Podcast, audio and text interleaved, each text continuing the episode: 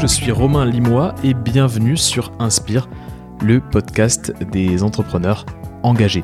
Je suis très heureux de vous accueillir bah, pour le tout premier épisode de ce podcast. Alors Inspire, c'est quoi?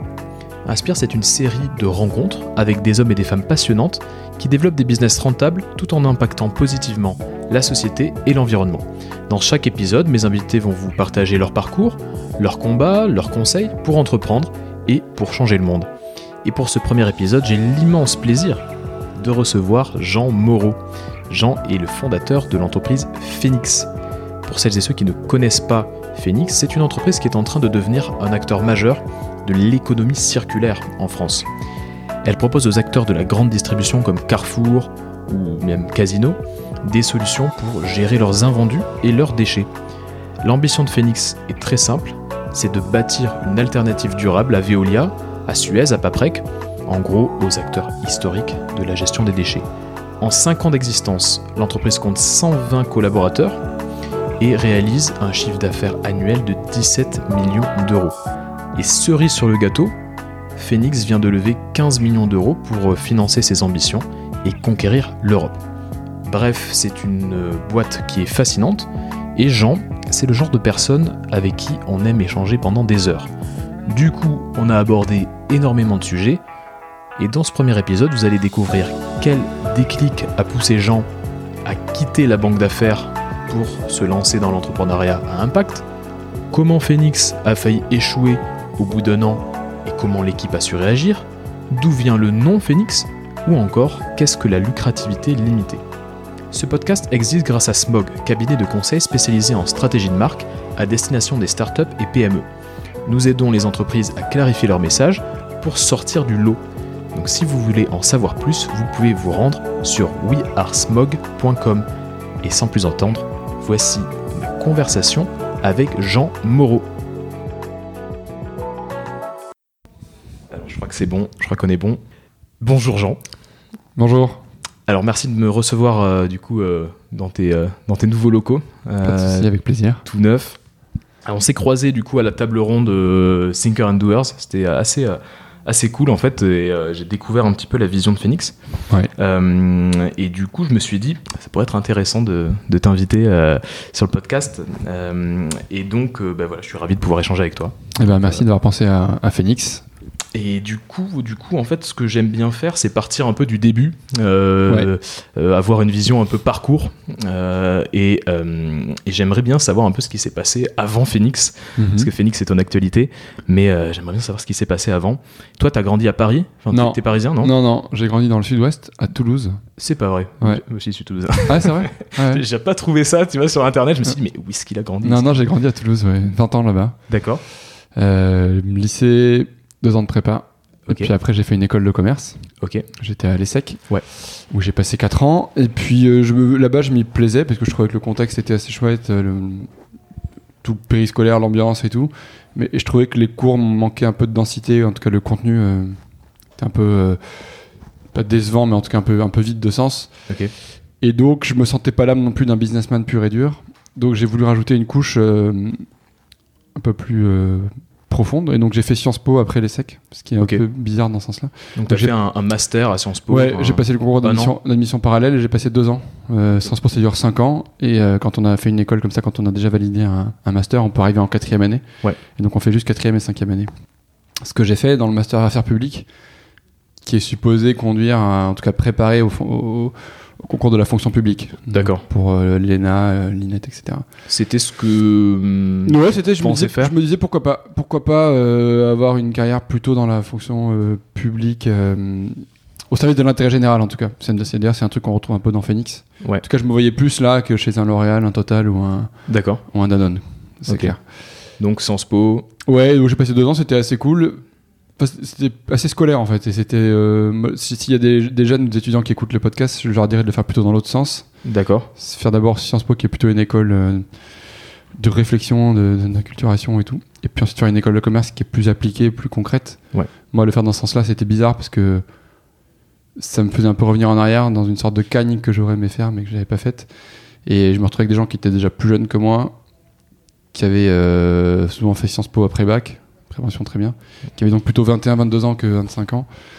et qui était là pour passer les concours, donc qui était très, euh, très scolaire, euh, révision, euh, concours, on fait des notes, Ouais. on fait des fiches, alors que moi j'avais déjà fait 2-3 stages de 6 mois. Ouais, t'avais déjà une, une Ouais, vision donc concrète j'étais du un monde peu en travail, décalage, mais bon, c'était pas inintéressant. Ça me fait un petit réseau qui aujourd'hui est à droite à gauche, soit Ouais. en cabinet ministériel, soit, euh, soit dans des. Que t'actives quelquefois Ouais, ouais, ou- que j'active que quelquefois. Ouais, ouais. franchement, plus Ouais, que, beaucoup plus que prévu. D'accord. Et c'est un réseau qui est assez puissant, mine de rien. Donc, euh, Ok. donc ouais, non, c'est pas inutile. Donc, Donc j'ai euh, fait ça, et puis après, ouais. mine de rien, euh, je suis revenu à mes premiers amours, qui était euh, la finance. D'accord. T'étais en finance à- en école de commerce? Ouais, j'ai fait Ouais. la filière finance. D'accord. Parce que ça me paraissait être les cours qui avaient le plus de contenu, quoi. De, de- de contenu un peu tangible et un peu. euh, un peu. euh, comment dirais-je? Applicable. euh, Ouais, même, et même un peu technique. J'ai l'impression que tout ce que j'apprenais par ailleurs, que ce soit en RH, en, en marketing et ou en communication, sans faire de généralité, ça me paraissait pas Hmm. être euh, Là, tu manies les super chiffres. différenciant, super technique, Mm. alors que ce qu'on apprenait en finance, ça me paraissait créer des compétences qui soient pas complètement duplicables, qui soient pas, et- et où il y avait une vraie valeur ajoutée, un peu, un, un- un peu technique, quoi. Donc euh, voilà, j'ai, puis ça me, ça me rappelait mes cours de maths et je trouvais ça Tu ça bien. plutôt rationnel en tout cas. Je me disais, ouais, là j'ai l'impression d'apprendre un truc, alors qu'à côté c'est plutôt du bon sens. D'accord. Donc, Donc, euh, coup, donc voilà. finance, finance à- en école de commerce, donc t'étais t'étais à l'ESSEC. Hein, Ouais. Et à la fin de Sciences Po, tu ne vas pas à l'ENA. non, non, non. Pour, pour plusieurs raisons, déjà je pense que j'avais, euh, j'étais un peu en overdose d'études. Ouais. parce que j'avais 25 ans. J'avais déjà fait deux ans de prépa, 4 ans à l'ESSEC, 2 ans à Sciences Po. Et l'ENA, ça veut dire souvent euh, une année de pré-PENA en Ouais. plus. Plus après deux ans à Strasbourg. Enfin, c'est-à-dire que je travaillais pas avant 28, 29, 30 ans. Et... Donc déjà, j'étais pas sûr d'avoir encore la motivation, le feu sacré, Mm. ni le niveau d'ailleurs. hein, euh. Et donc, euh, et puis surtout, j'avais envie de travailler, de gagner ma vie, d'être indépendant. euh, Et de rentrer dans, le- dans la, dans la vraie vie plutôt que d'être une caricature du surdiplômé français Ouais. qui enchaîne, euh, qui enchaîne les, la- les labels et les, et les grades, Les de- diplômes les grades de- sans avoir vraiment de valeur ajoutée concrète sur le, dans la vraie vie économique. Quoi. Ouais. Donc pour toutes ces raisons, j'ai dit allez stop, on va accepter l'offre d'emploi que j'avais eu euh, un an et demi avant Mm. et je suis allé en banque d'affaires pendant D'accord. où je suis resté 5 ans finalement. Donc, banque d'affaires. Donc là, t'étais, si, je, si j'ai bien lu, tu étais chez Merrill Lynch. Ouais, absolument. Euh, tu faisais quoi là-bas en banque d'affaires Bah, la euh, banque d'affaires, euh, il y a plusieurs divisions, mais moi j'étais dans ce qu'on appelle la finance d'entreprise. Ouais. Corporate finance, c'est-à-dire les fusions-acquisitions, ou le M&A comme on dit en anglais, c'est-à-dire euh, aider les entreprises à se rapprocher. Ouais.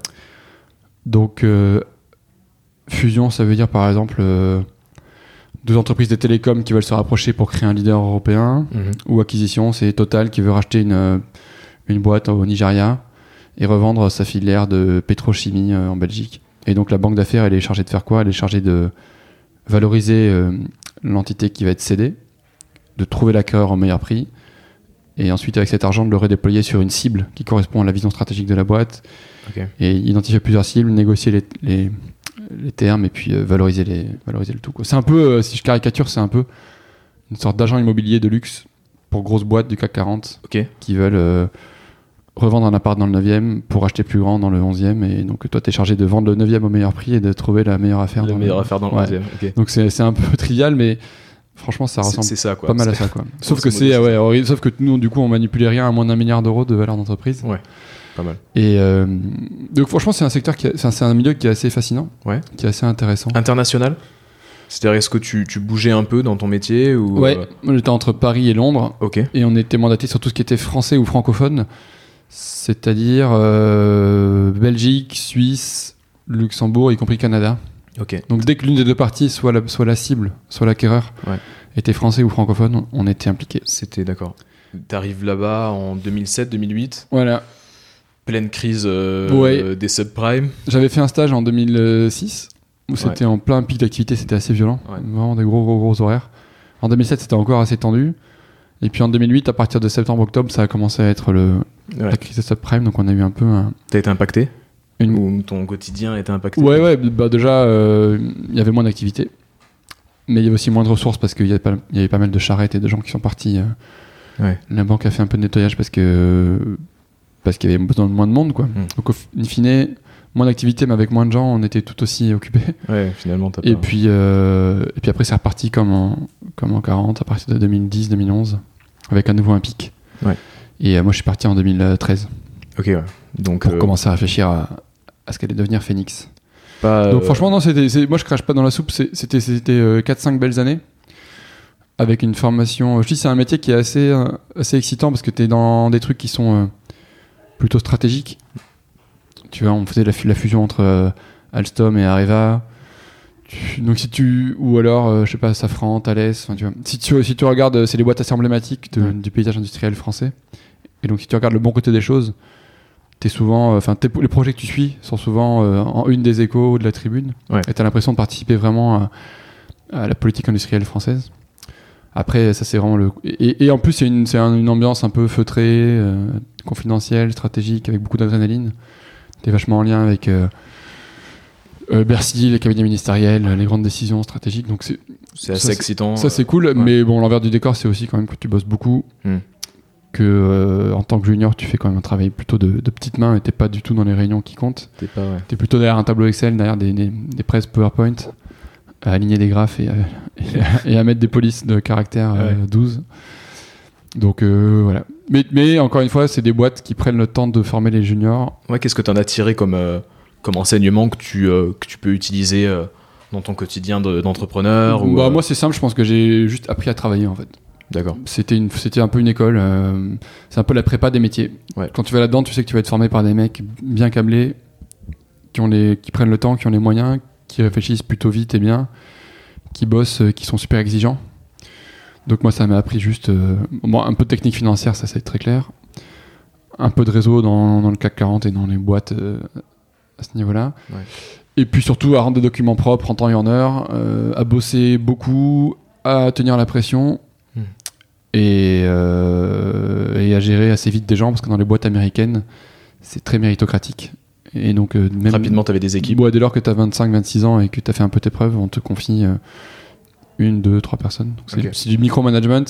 Puis c'est des gens qui sont en général assez dociles, Ouais, donc ça pas va. trop compliqués à, à- à gérer. Ouais. C'est des gens qui sont là pour. euh, ils savent où ils sont quoi. Et puis ils, sont, ils ont tous fait, le- ils ont tous coché les cases des grandes écoles françaises. Donc ils sont, c'est un peu des bêtes de travail. Donc c'est pas très compliqué à gérer, mais ça fait, des- ça fait déjà une petite expérience.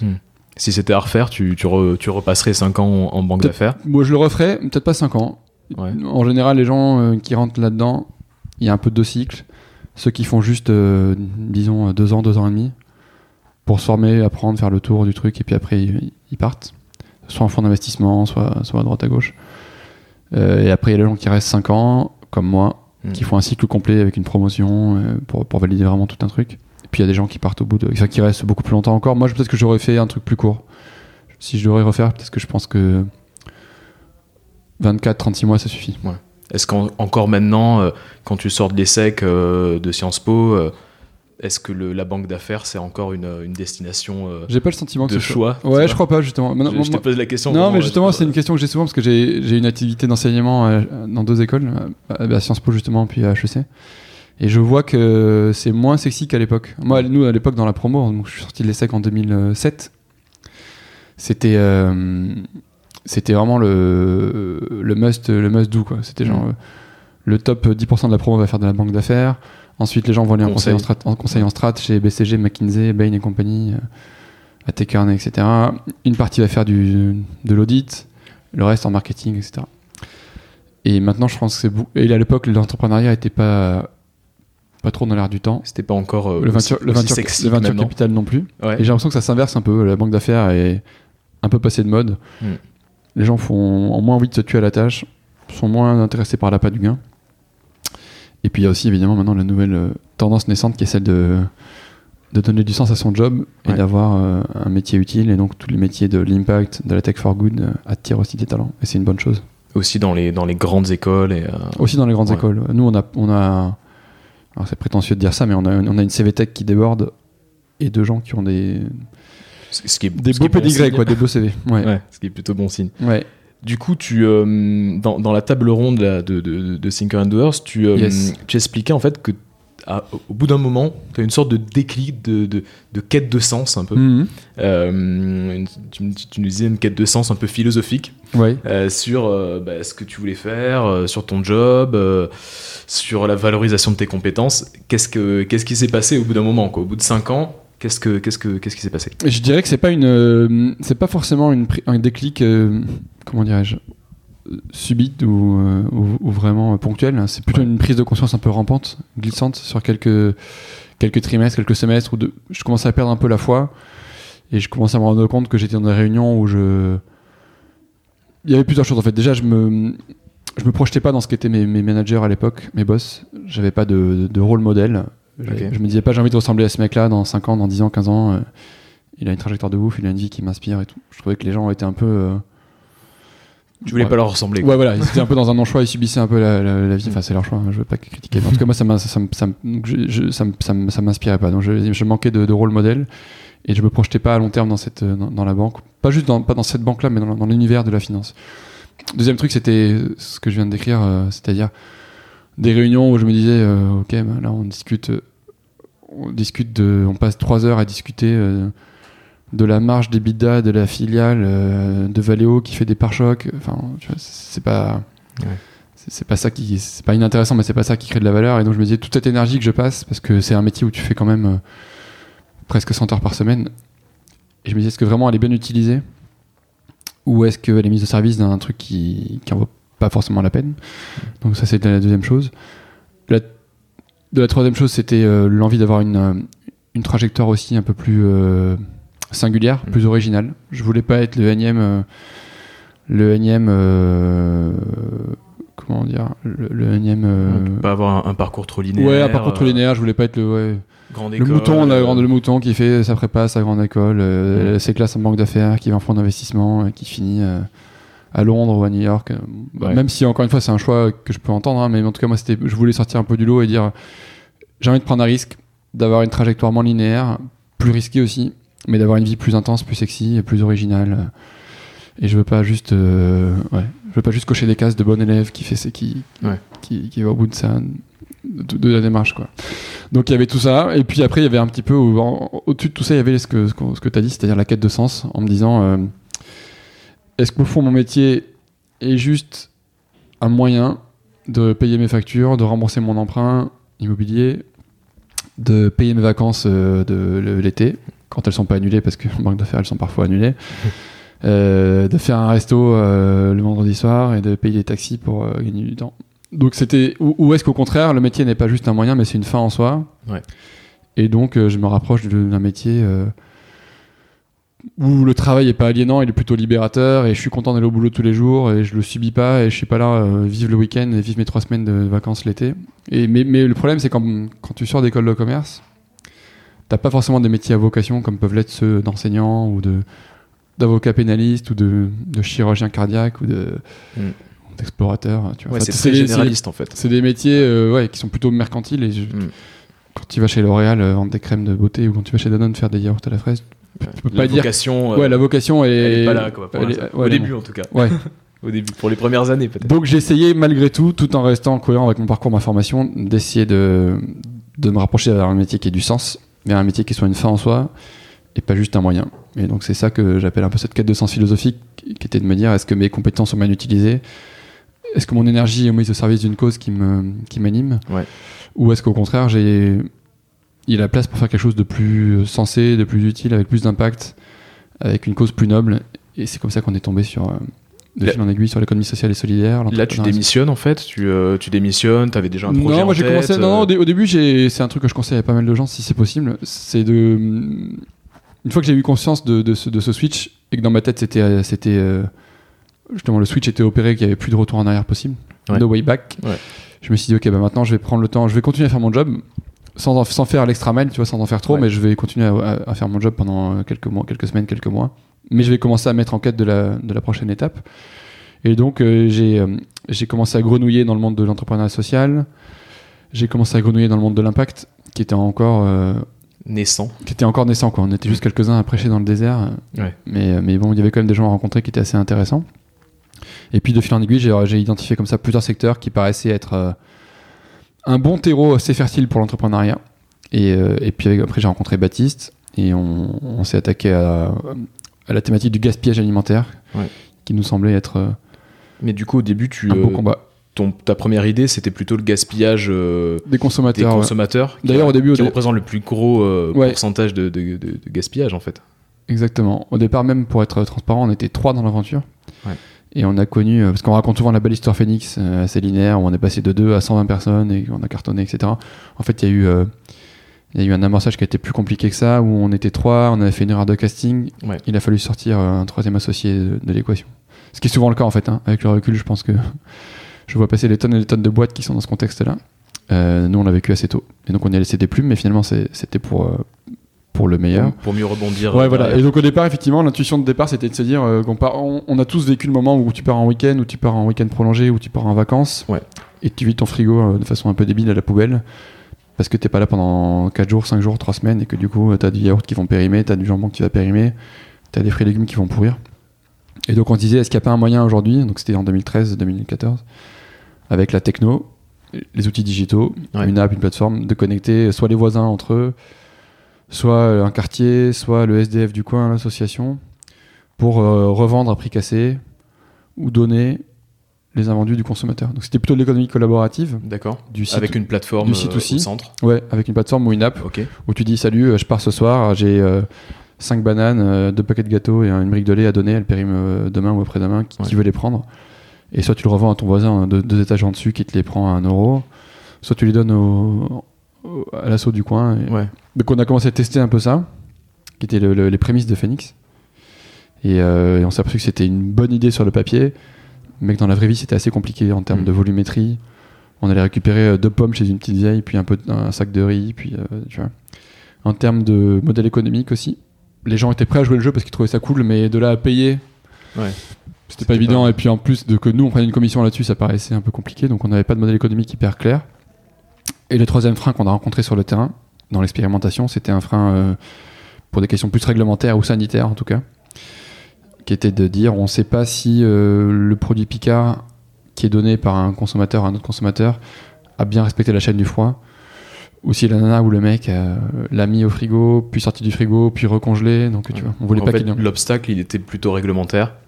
Ouais, réglementaire, un peu modèle Un économique, peu de modèle et un peu une question de volume. Donc, tu vois, on aurait, donc on aurait pu arrêter en disant bah, en fait on s'est planté.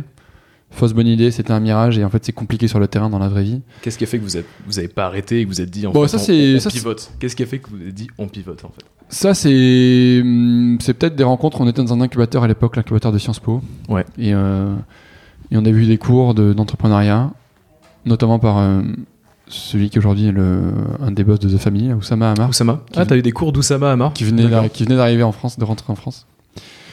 Et puis on échangeait avec d'autres entrepreneurs qui nous disaient non mais attends les pivots c'est c'est monnaie courante et au contraire c'est plutôt un bon signal Ouais. sur la capacité des dirigeants à, à se remettre en question, sur les qualités entrepreneuriales des fondateurs. Et c'est la norme pour euh, 95% des startups. Donc, euh, Mm. donc nous on, a, on, a, on, a, on, a- on est parti de ce constat-là, on s'est dit bon stop ou encore. On s'est mis d'accord pour remettre un petit coup de collier, puis on a fait un switch en, du C2C au B2B. Ouais. Tout en gardant l'intuition de départ qui était de dire euh, digital au service de la réduction du gaspillage et de la solidarité. Mais on s'est dit peut-être qu'en switchant sur le retail, donc la distribution, Franprix, Carrefour, euh, Leclerc, Intermarché, Ouais. peut-être qu'on aura, euh, on va régler le problème de la- des, vo- des volumes parce qu'on aura des plus gros volumes dans les magasins. Peut-être qu'en B2B, on aura le début d'un modèle économique.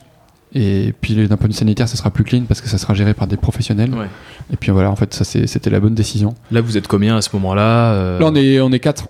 On est deux Ah, cofondateurs, plus euh, les, les deux, ce qu'on appelle les first employees, Ouais. premiers employés. Ils sont encore là ou euh, Il y en a un qui est là. il y en a un qui est là qui est Et il y en a un qui est plus là, qui est parti au bout de trois ans. Il y en a un qui est toujours Ah, là, bon. qui est devenu notre, notre directeur euh, en Espagne. Ok, cool. Ouais. Intéressant. Ouais. Du coup, le nom Phoenix, Il vient de là. En Il fait, vient il- de là, ouais, il vient de. il vient de- il y a- en fait, pour pour euh, pour l'anecdote, il y a euh, comme dans les fables de La Fontaine une double détermination ouais, dans le, intéressant. dans le nom Phoenix. C'est à la fois une allusion assez évidente à ce qu'on fait des produits. Ouais. Tu vois, les invendus qui sans nous seraient détruits, incinérés, enfouis, mais auxquels on donne une deuxième vie. Mm. Donc euh, Phoenix, c'est ça. Et puis ceci, un peu une histoire, euh, c'est un peu une référence à ce que je viens de te décrire, qui est notre histoire entrepreneuriale, à Baptiste et moi, qui est une sorte de renaissance entre. euh, au départ, on était trois. On s'est séparé d'un mec, puis on est, on est reparti à deux. Et puis on a, on était en C2C, ça a failli planter. Et puis finalement on était en B2B. Donc c'est un- aussi une histoire, euh, une référence à notre histoire entrepreneuriale où Phoenix c'est un- une renaissance de, de, de, de notre parcours aussi d'entrepreneur. Ah, C'est bien ce que je me disais. Je me disais Phoenix, à mon avis, euh, il y a une Ouais. petite histoire intéressante derrière. Ouais, ouais, c'est ça. Et effectivement, tu, euh, du coup là, En gros, faites en sorte que bon, les invendus de grands distributeurs Oui. euh, partent pas euh, ni à la poubelle, ni euh, à l'incinérateur, Ni en décharge. ni en décharge, et finissent plutôt dans des filières plutôt caritatives.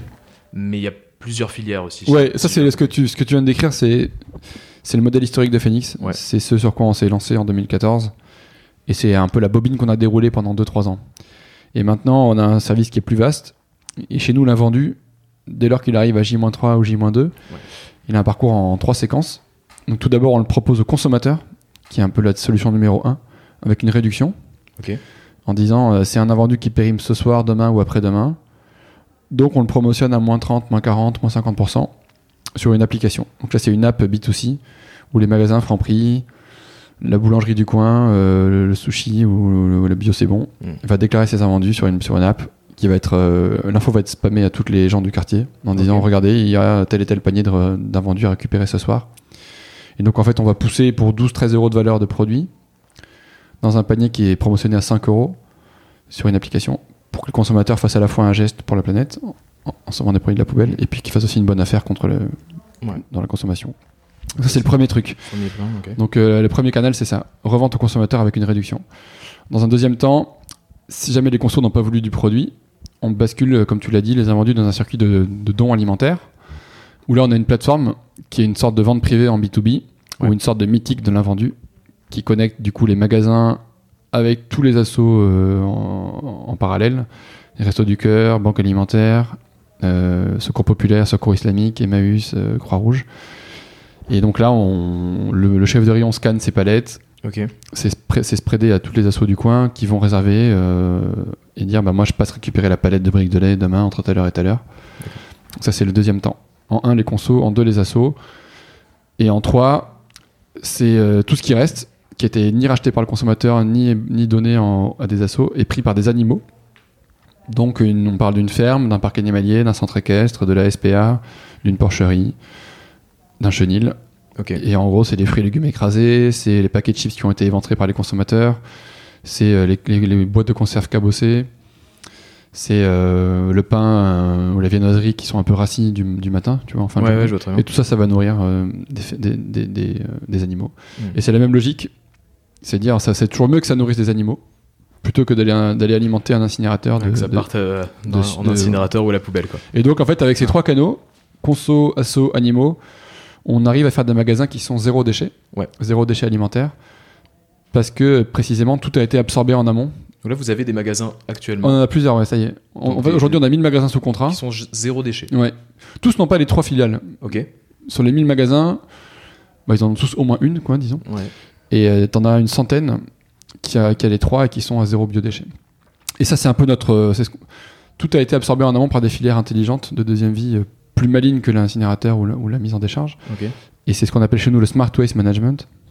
C'est-à-dire la gestion intelligente des déchets comme des ressources et pas comme des, pas comme des, comme des contraintes et des problèmes. Ouais. Et donc c'est un peu notre, nouveau, euh, notre nouvelle promesse et notre nouvelle ambition, c'est de dire euh, on remet du bon sens au cœur du système, on gère les invendus et les déchets comme une ressource, et on peut devenir une alternative crédible, solidaire et circulaire à, à tous les gros acteurs historiques du traitement et de la collecte des déchets. Ouais. Phoenix devient un peu le nouveau standard dans la gestion des déchets, et euh, on met en place le nouveau standard pour les générations futures. Plus jamais, on, enfin, on essaie de casser le modèle, le paradigme historique de, du camion poubelle, du centre de tri et de la décharge, Ouais. en disant bah non, on va d'abord gérer en circuit court tous les invendus, et le résidu, s'il en reste, on le mettra en décharge. Mais tu, euh, si on revient un petit peu euh, au début, Ouais. euh, ton premier client, le premier magasin que, que tu arrives à, Ouais. à convaincre, comment ça se passe? C'est un Leclerc. Ouais. C'est un magasin Leclerc à Rueil-Malmaison qui a été le premier à nous faire confiance. Donc là, Et tu nous- vas aller voir. euh, Ouais, on est venu les voir avec un, avec un service. Ce qui est important dans l'entrepreneuriat, c'est d'avoir au début d'être ce qu'on appelle focus. Ouais. Hyper focus, d'être, euh, de pas se disperser. Aujourd'hui, là, ce que je décris, ça paraît. euh, on fait plein de trucs. quoi. On fait à la fois du B2C avec l'application, on fait du B2B avec les assos, on a les fermes, les parcs animaliers, on est un peu dans la gestion de déchets. Donc, c'est parce qu'on a 5 ans et qu'on se permet de, de se rediversifier. Mais au départ, on a dit, OK, on va avoir une verticale hyper claire, hyper simple, qu'on va dérouler sans prendre de risques. Et on va être focus là-dessus. Et tous nos efforts euh, commerciaux, stratégiques et technologiques vont être, vont être euh, dé- dédiés à ça. Donc au départ, on a fait la promesse quand on allait voir ce Leclerc à Rueil-Malmaison. On lui a dit Hello, aujourd'hui tu dépenses enfin, tu jettes à la poubelle, grosso modo, entre 1500 et 2000 euros de produits par jour, qui sont des produits encore parfaitement valables. 1500 à 2000 euros de produits par jour qui sont à J-3, J-2, J-1. C'est c'est- ce qui est énorme. Ouais, par rapport à la fameuse note de péremption. Sur un seul magasin. Ouais, et on a juste ouvert les yeux en disant. Plusieurs, plusieurs milliers. Ouais, ouais, on- et on a juste ouvert les yeux en disant. euh, alors après, on n'a pas inventé le don alimentaire. hein. Il y avait déjà des. Il y avait déjà des petites actions ponctuelles avec la Croix-Rouge du coin ou la Resto du Cœur, Mm. mais c'était marginal, tu vois. euh, Dans ce magasin, peut-être que la Croix-Rouge passait le, le lundi matin pour récupérer les invendus du week-end, et que les Restos du Cœur passaient le vendredi après-midi pour, euh, pour prendre ce qui. Mais en fait, nous, on a dit, bah ok, ça c'est un début de bonne pratique, mais il reste encore euh, 2000 euros de produits par jour dans la poubelle. Donc en fait, on va le généraliser, on va le digitaliser, on va venir brancher deux assos par jour dans ton magasin. Deux le lundi matin, deux le mardi matin, deux le mercredi, deux le jeudi, etc. Et on va en faire vraiment le nouveau, la- une procédure euh, qui soit le- la, la nouvelle référence, qui soit la nouvelle norme, et qui soit euh, professionnelle, digitale, et qui soit un peu, euh, qui soit comment dire, standardisée. Ok. Donc on a dit ça, la promesse pour le client, c'est ça, c'était on va transformer ce qui était pour toi historiquement un centre de coût, puisque les déchets, ça se, et les invendus, ça, tu dois les détruire. Et les acteurs, les gros acteurs facturent euh, 100, 120, 150 euros la tonne pour, euh, Ouais. pour incinérer, enfouir, euh, détruire.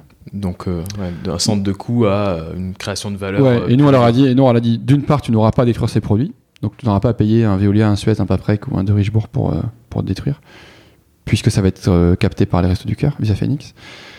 Donc première raison d'avoir le sourire. Et en plus de ça, tu vas récupérer une partie de la valeur en réduction d'impôt, puisque le don en nature euh, est défiscalisable en France. Donc il y, a une- il y a une incentive fiscale qui est assez forte, qui fait que sur 100 euros de produits donnés à une asso, le magasin peut récupérer 60% en réduction d'impôt.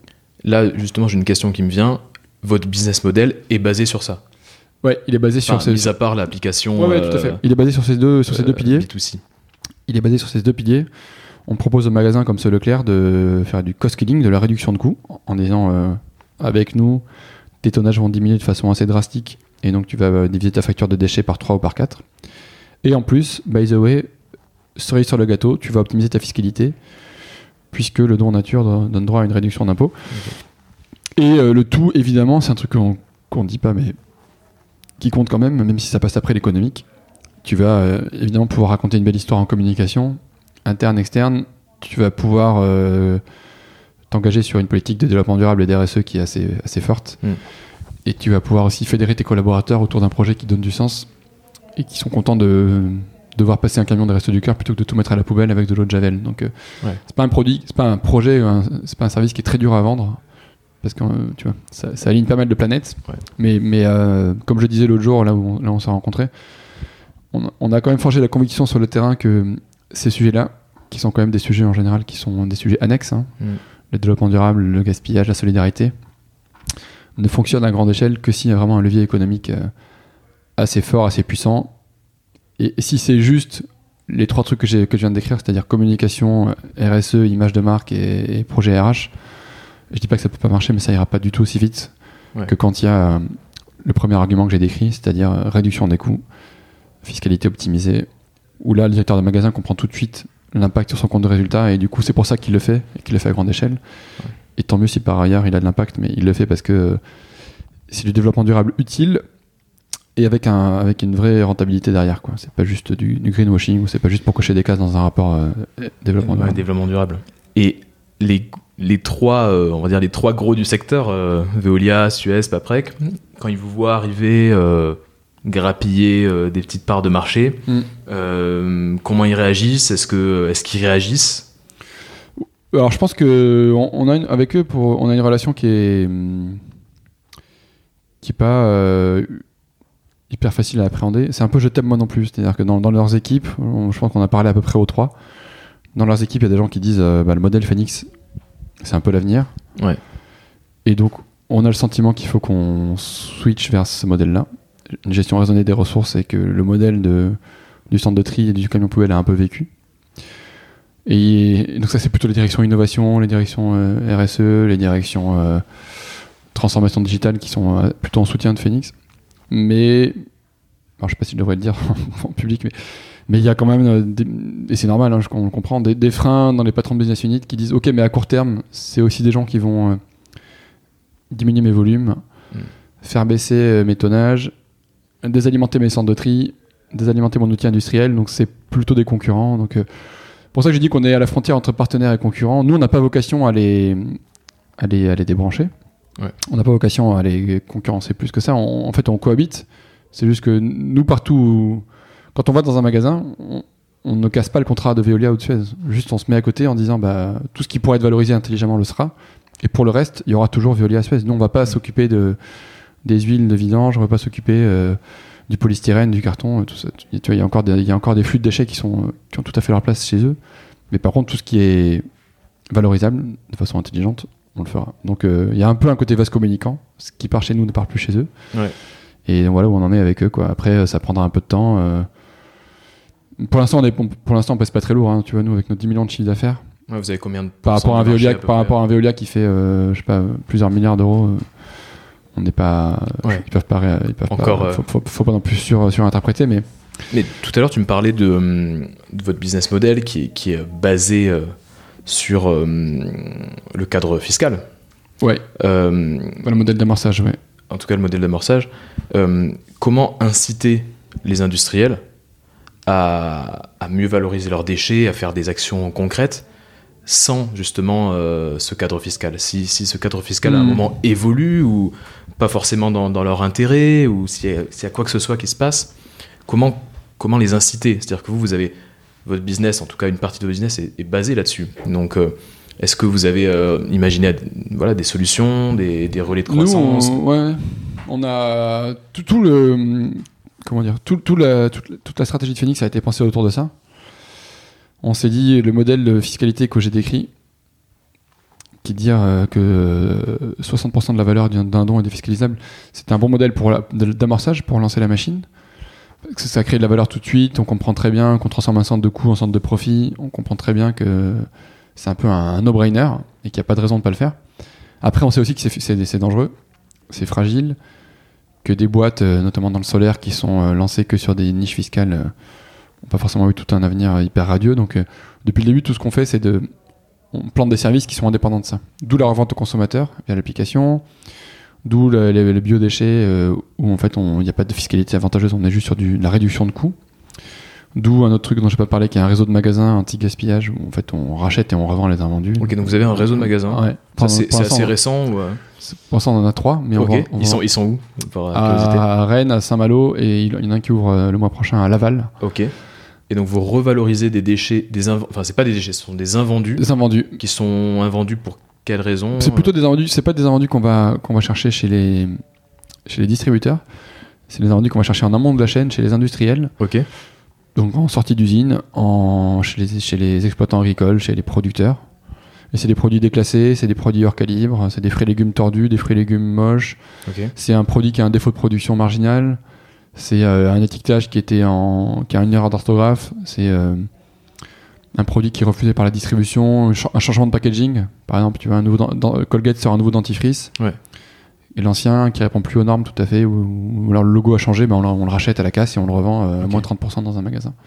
Donc Donc c'est une sorte de déstockage, mais hum, amélioré, et où, et où le promesse marketing, et en tout cas la promesse client, c'est plus participer, faites un achat responsable, consommation engagée, Mm. plus que euh, la consommation opportuniste, tout est un euro, euh, des stocks plus, euh, un euro max. euh, tu vois. Ouais. On essaie de renverser un peu la, le, positionnement des, des stockeurs en disant c'est pas juste de l'achat opportuniste de, de radin, c'est aussi un geste pour la planète.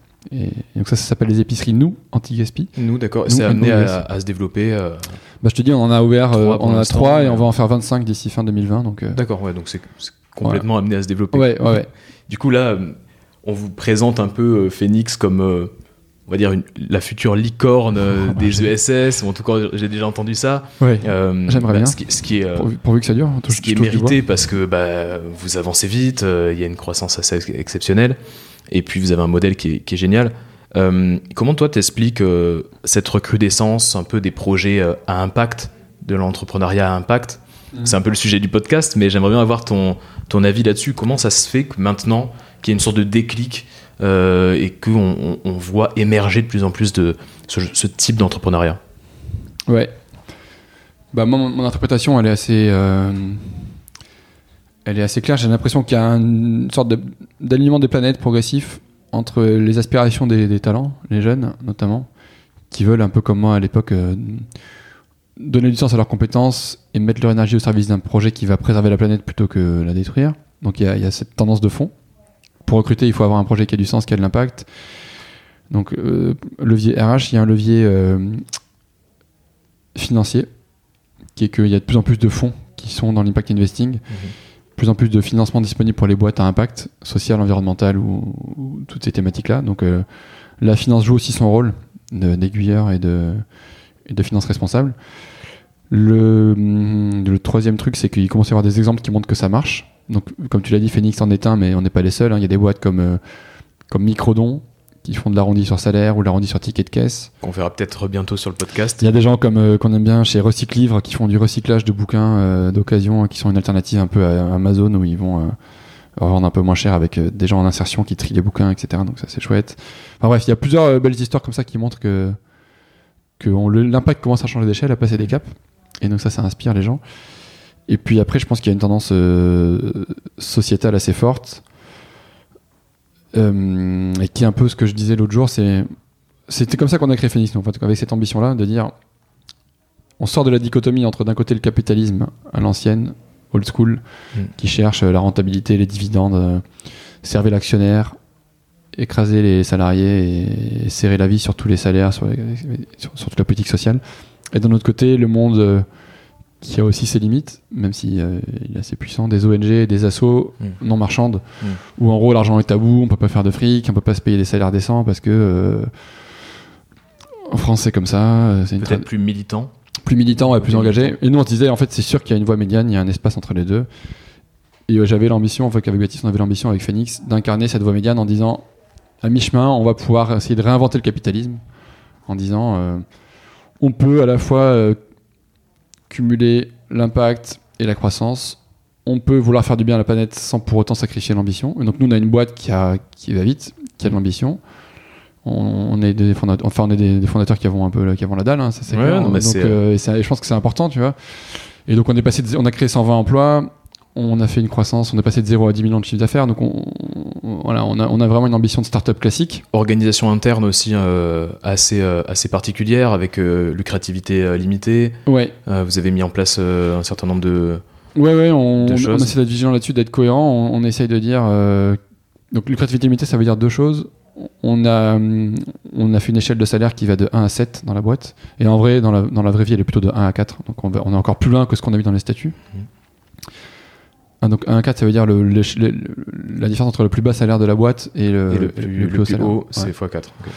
Ensuite, euh, le deuxième euh, engagement qu'on a pris, c'est que la moitié des, enfin, c'est que la moitié des profits, au maximum, sera redistribuée aux actionnaires, et l'autre Ouais. moitié étant réinvestie soit dans la boîte, soit dans des projets associatifs euh, partenaires de Phoenix. C'est-à-dire qu'on ne peut pas resservir plus de 50% de résultats nets en, en dividendes aux financeurs, aux fonds d'investissement, aux actionnaires. Donc ça, c'était un truc qui nous a qui aurait pu nous porter préjudice dans la levée de fonds qu'on vient de finaliser, d'un montant de, de 15 millions, mais en fait, les gens commencent à comprendre ces principes, Mm. commencent à comprendre cet équilibre, euh, la répartition des richesses. Donc tout ça fait que...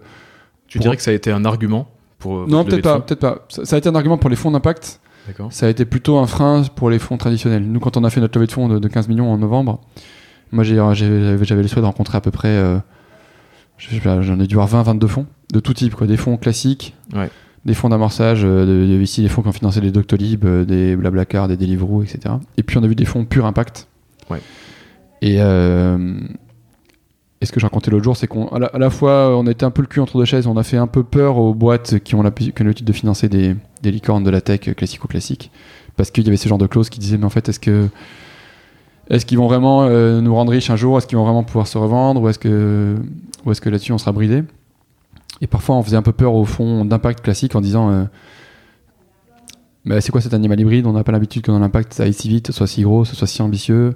Ouais. Des tickets de 15 millions on sait pas faire, on sait faire du 1, 2, 3 millions max, mais le reste euh, c'est trop cher ou c'est pas pour nous, euh, on n'a pas les moyens, on n'a pas les fonds assez, les poches assez profondes.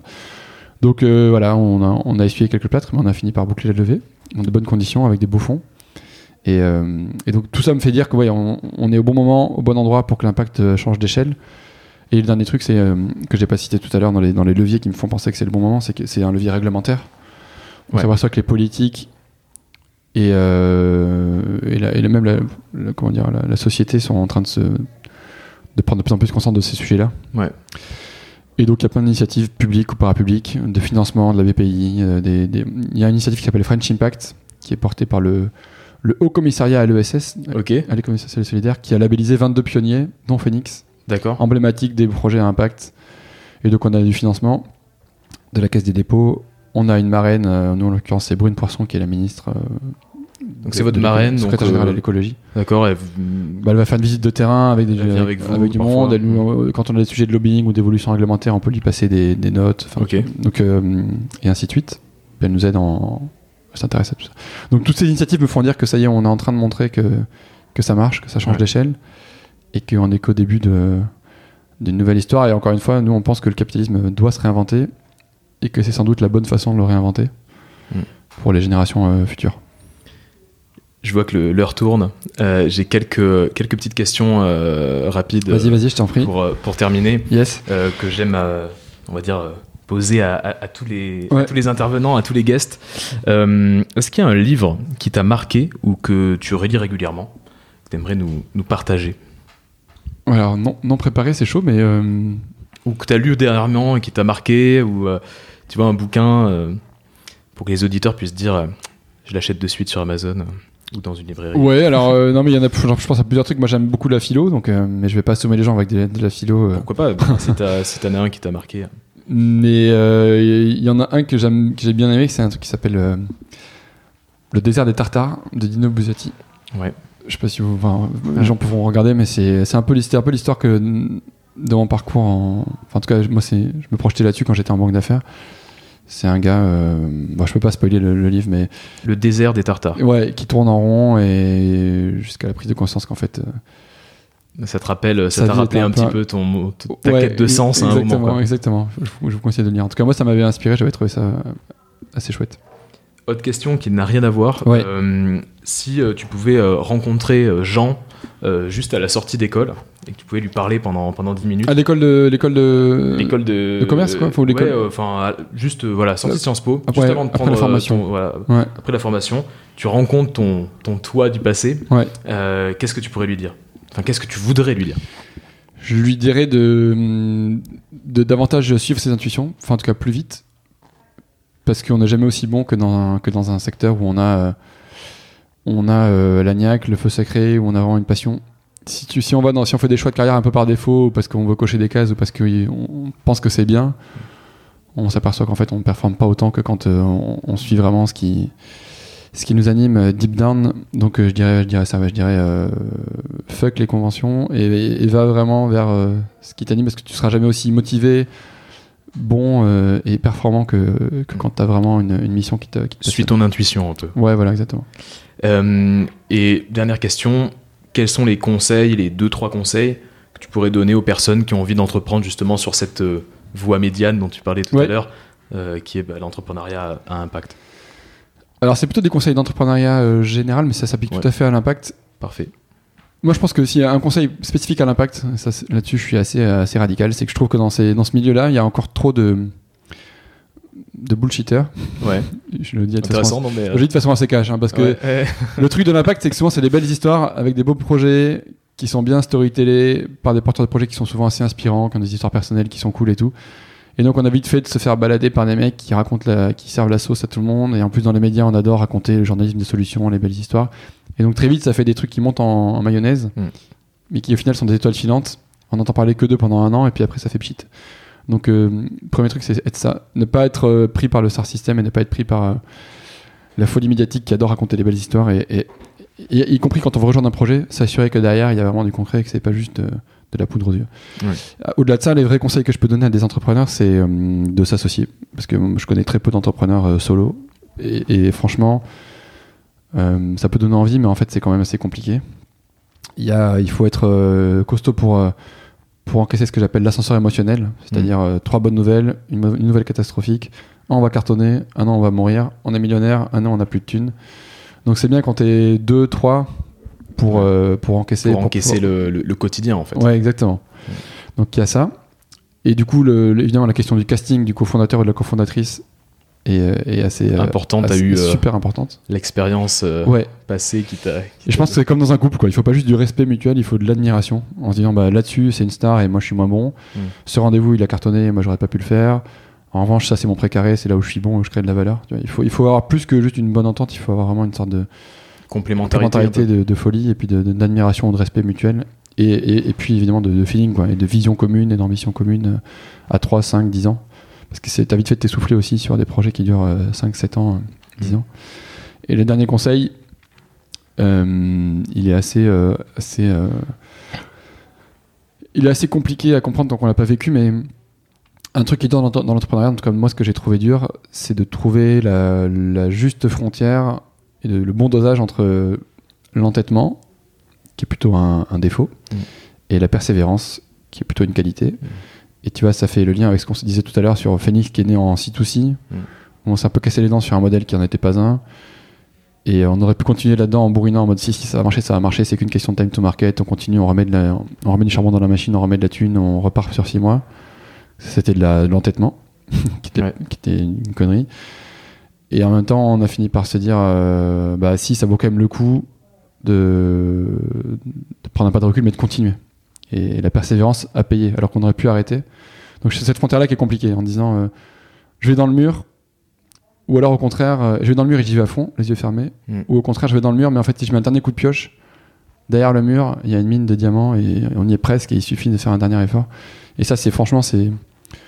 Je pense que c'est une des grosses qualités de l'entrepreneur, de savoir quand, euh, quand il faut fermer un projet parce que ça va nulle part, ou au contraire d'avoir la bonne notion de se dire allez, on n'est pas loin, ça mérite qu'on passe encore euh, un, deux, trois mois, qu'on remette un dernier billet, qu'on fasse un dernier recrutement et on, et on va y arriver. Au bout de combien de temps t'as as réussi un peu à faire la différence entre l'entêtement et, et la persévérance? Hmm, je sais pas, euh, ça, vient avec l'expérience. Ça, vient avec- force. ça vient avec l'expérience, ouais. Mm. En se disant, euh, ce projet, on l'a arrêté, mais je pense qu'on l'a arrêté trop tôt. Et ce projet-là, on l'a continué, mais on, on, on a perdu du, des plumes et du- de l'argent, alors que c'était une évidence qu'il n'y avait rien derrière. Donc là, ouais, j'ai pas de recette magique, je dis juste, euh, gardez-le en tête. Et à chaque fois, posez-vous la question sur. euh, Là, est-ce que je suis dans la, est-ce que je suis dans la disposition d'entêtement ou est-ce qu'au contraire je suis dans la persévérance plutôt positive qui fait que ça va, ça va déboucher sur un truc cool. T'as quelque chose à, à rajouter peut-être euh, Quelque chose que t'aurais pu. Non, si ce n'est un message de, d'espoir ou de motivation. En tout cas, sachez qu'il y a dans l'impact, tout est à faire. On, on est au tout début du truc, on est au tout début du changement de modèle. Je connais au moins une. Euh, il y a déjà une dizaine de fonds d'impact sur la place Ouais. qui sont, qui sont, qui sont euh, constitués et qui, qui investissent. Et j'en connais au moins, sans exagérer, 5-6 qui se, qui se lancent en ce moment même. Des fonds, donc des fonds d'investissement. T1 euh, 2019, ouais. Euh, et, euh, et donc il y aura, il y aura pas mal de. Et, et j'ai l'impression qu'il y a plus d'argent disponible que de projets crédibles à financer. Donc si vous avez un, un profil qui est, qui, est, qui est cool, si vous avez un début d'idée ou de projet, allez-y parce que vous n'aurez pas de mal à trouver des financements, parce que c'est une tendance de fond et parce que euh, c'est une nécessité et que ce serait même criminel de ne pas, de pas essayer de, de réinventer la société comme ça et de réinventer le capitalisme. Donc allez-y, foncez, tout est à faire. Le champ des possibles est assez vertigineux et on est au tout début de la révolution de, de l'impact. Mot de la fin exceptionnel. Parfait. Euh, comment on peut te joindre? LinkedIn peut-être? Ouais, LinkedIn, Twitter euh, et puis par mail. Je, je crois qu'il y a tout sur le site internet. hein. Mon- Super. Mon, mon, mon email direct et mon, et mon téléphone. Alors, je réponds pas toujours, mais j'essaye de faire en sorte d'être euh, d'être dispo. Merci Jean. Merci à toi. Avant de vous quitter, vous pouvez euh, retrouver les notes de l'épisode sur euh, inspire-podcast.com. Et évidemment, si cette conversation vous a inspiré, n'hésitez pas à mettre 5 étoiles sur Apple Podcast et surtout à en parler autour de vous. Je vous dis à très vite pour un prochain épisode.